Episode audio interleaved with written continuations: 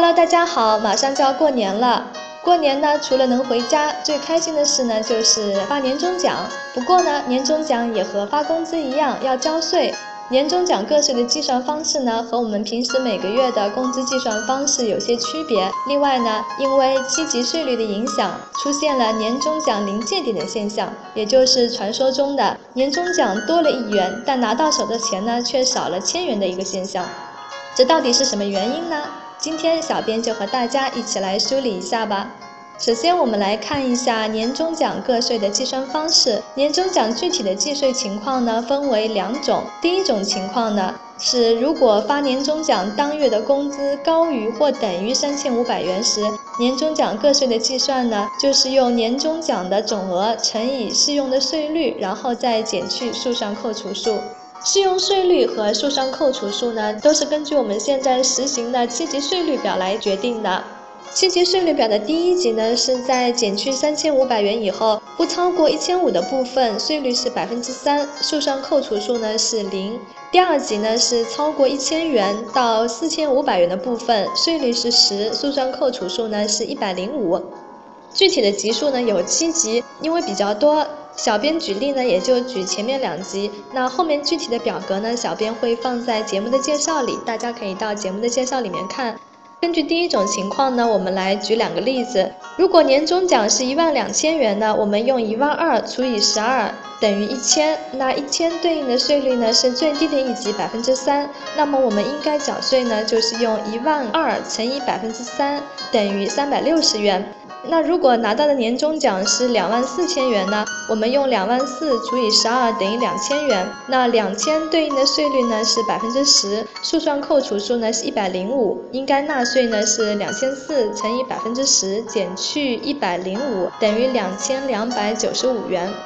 第二种情况呢，如果发放年终奖的当月工资少于三千五百元，那我们就要先减去当月工资和三千五百元基数的一个差额，然后再计算适用的税率和速算扣除数。我们还是举例来说明，如果当月工资所得的是两千，发了一万元的年终奖，那两千和三千五的基数的差额呢是一千五，那我们就要先用一万的年终奖减去一千五，等于八千五百元，然后再计算税率。八千五除以十二呢是七百零八点三三元，税率呢是百分之三，速算扣除数呢是零。那最后我们年终奖需要缴的税呢是用八千五乘以百分之三，等于两百五十五元。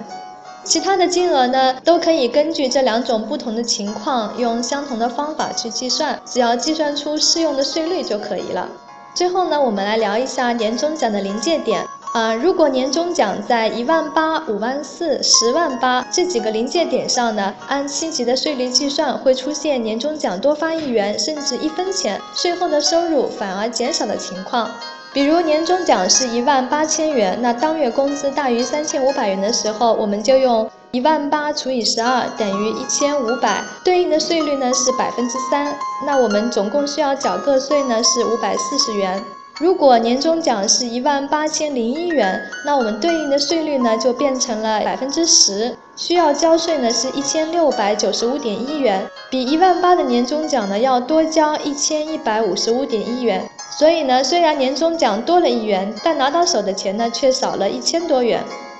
那除了多亿元的情况呢？其实，在一万八千零一元到一万九千两百八十三点三三元这个区间里，年终奖明明是多发了，但拿到手的钱呢却更少了。年终奖呢总共有六个盲区，嗯，那我们举例的呢是第一个盲区。其他的呢，可能数字太多了，听着也不好记。小编会放在节目的说明里，大家有兴趣的话呢，可以去看一下。如果大家想要了解更多的理财的内容呢，也可以关注我们挖财的微信号，微信搜索“挖财挖财”拼音的全拼就可以了。欢迎大家在喜马拉雅收听我们的节目。